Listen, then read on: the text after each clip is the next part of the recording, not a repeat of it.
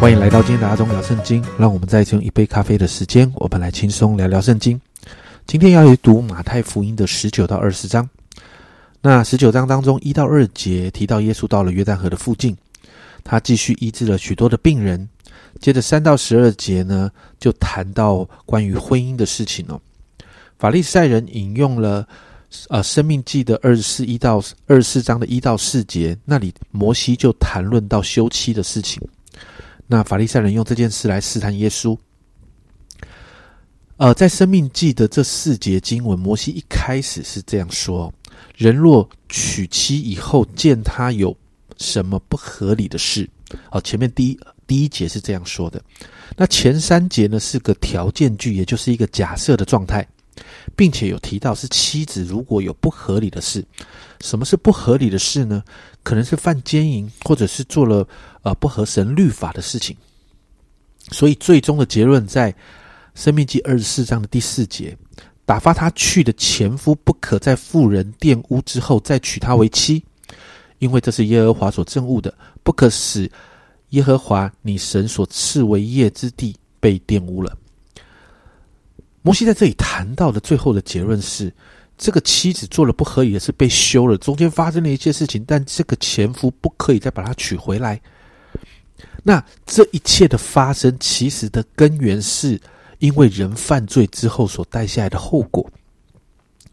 所以摩西才在这边用一些东西，用一些规范来。保护以色列的圣洁，而法利赛人他们用这一节经文在质问耶稣的时候，耶稣的回答很妙。耶稣直接把时间点拉回起初神创造天地的时候，在经文里面，耶稣说：“那起初造人的是造男造女，也就是回到创世纪神造男女原本的意义，就是人要离开父母与妻子联合，二人成为一体。”这是在人犯罪之前，哦，人犯罪之前，真实婚姻的含义，这是夫妻关系最真实的意义在意义所在啊。那接着呢，因着门徒的这样的提问呢，耶稣就谈到关于独身这件事。耶稣提到独身是神给人一些特别的人的呼召，而且是为着天国的缘故而独生的。接着十三到十五节，看到。有人带着孩子要来给耶稣祷告，但是门徒却阻止了。那耶稣就再一次提到，在十四节，让小孩子到我这里来，不要禁止他们，因为在天国的正是这样的人。就回应了耶稣之前的谈论哦。那十六到三十节呢，就谈到一个少年财主，他来见耶稣，这个财主期望得到永生。因此，当耶稣跟他谈论的时候，这个财主说到律法上所有的一切他都遵守了，但是他问耶稣说他还缺了什么？那耶稣这样的回答在二十一节，耶稣说：“你若愿意做完全人，可去变卖你所有的，分给穷人，就必有财宝在天上。你还要来跟从我。”那经文说到这个财主听完就忧愁的走了。接着耶稣就门训门徒说：“财主进天国很难呐。”甚至用了一个犹太人的谚语：“骆驼穿过针的眼，骆驼怎么可能穿过针的眼呢？”所以这个谚语就是这在呃是在形容一个非常不可能的事。所以耶稣用了这个谚语来形容财主要天要进到天国是真的很不容易啊。那门徒就问耶稣啊：“如果是这样，谁能得救呢？”那耶稣就回答：“在人是不能的，但在神凡事都能。”耶稣在这里表达的是，人的得救不是靠人的力量可以达成，而是要靠神的恩典跟神的介入才行啊。那彼得就接着问了：二七节，看来我们已经撇下所有的跟从你，将来我们要得什么呢？那耶稣就提到，在将来荣耀的日子会有赏赐的，而且呢，撇下一切全心跟随耶稣的，在马可福音跟路加福音平行的经文提到。在今世得百倍，在将来的日子要承受永生。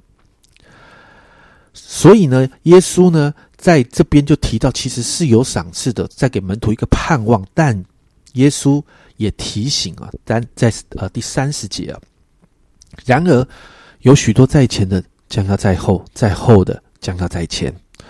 耶稣说这一句话是在提醒门徒，如同前面所提到的，回转向小孩，要全心的依靠神。不然为主牺牲、跟随主的这件事情，又会变成人努力得救的律法主义。而当变成这样的时候，后来被兴起的这一群人，全心依靠神的人呢，就会超过本来在前面的了。接续十九章，耶稣所谈论的，进入二十章啊，一到十六节，耶稣就用用了葡萄园的比喻，顺着刚才所谈论的，继续解释天国，也回答彼得刚才所问的问题。在这个比喻里面呢，园主跟每一个人都谈好了定价，进去葡萄园工作，他谈好了一个工资，只是进入葡萄园的时间不一样哦。早一点来的这个主人跟他说：“你可以得一钱的银子。”但是很有趣的是，晚一点来的也是得一钱的银子，所以那些早一点来的心里啊就觉得不公平。但是在这个比喻里面，家主这样说：是三到十五节，家主回答其中的一人说：“朋友，我不亏负你，你与我讲定的不是一钱银子吗？拿你的走吧，我给我给那后来的和你一样，这是我愿意的。我的东西难道不可随我的意思用吗？”因为我做好人，你就红了眼吗？这里谈到的就是神早就给一样的恩典呐，这是神的主权呐。所以耶稣再一次做了一个结论：十六节，这样那在后的将要在前，在前的将要在后了。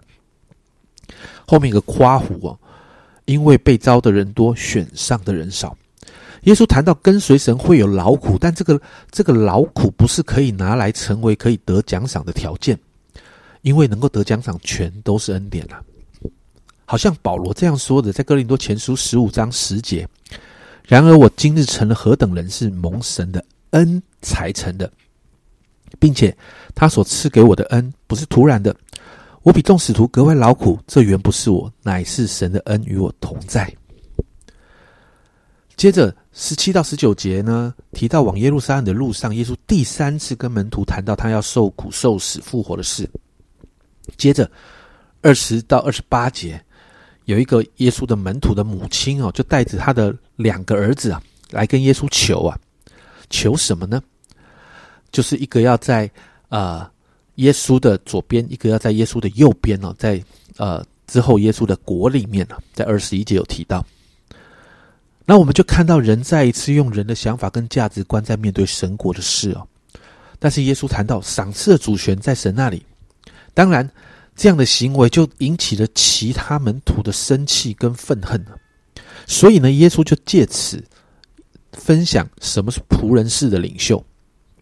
在二十七、二十八节，耶稣这样说：“谁为啊，谁愿为首，就必做你们的仆人。正如人子来，不是要受人的服侍，乃是要服侍人，并且要舍命做多人的赎价。”这就是耶稣成为门徒的一个极大的榜样啊。最后二十九到三十四节就看到耶稣医治了瞎子。那同样的，这里提到两个瞎子，其实是一个，因为犹太人的传统上要证明所说的是真的，他们会用两个。而在马可福音的平行经文中，我们看到其实这个就是瞎子巴迪买的故事。耶稣医治了他，回应了他的需求。经文到这边了。那这两章呢，其实呢有很大的一个段落都在谈到跟随主，从少年的财主彼得的询问。葡萄园的比喻，甚至后来门徒的争论，我们都看到耶稣在教导门徒如何用正确的态度来跟随他，甚至谈到耶稣所面对的受苦跟逼迫，跟随主的人都要面对，但最终会看到奖赏。但如同保罗所说的，这些劳苦都是神的恩典，是每一个跟随主的人都要背起的十字架。因此，让我们为自己来祷告，让我们可以坚定的跟随主，让我们有那个坚定的心智。跟随主真的不是一条容易的路，但祷告，求神帮助我们看见这一路上会有许多神给我们的恩典跟祝福，好让我们可以持续跟随主到底。我们一起来祷告，主啊，我们今天在这个经文里面看见，主啊要跟随你真的不容易，主啊得撇下许多的，付上很多的代价，主啊，但是主啊这些代价都是值得的。主啊，让我们在跟随你的过程里面，主啊，让我们越发的把我们心里的老我给除去。主啊，让我们在跟随你的路上，主啊，我们越发的把你放在我们心里的啊首位。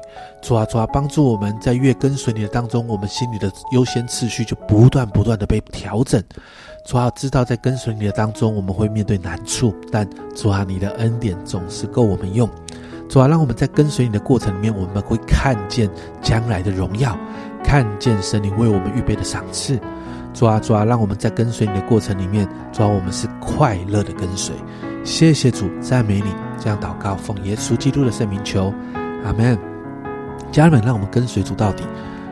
这不是一条容易的路，但跟随主会有恩典跟奖赏的。这是阿忠聊圣经今天的分享，阿忠聊圣经，我们明天见。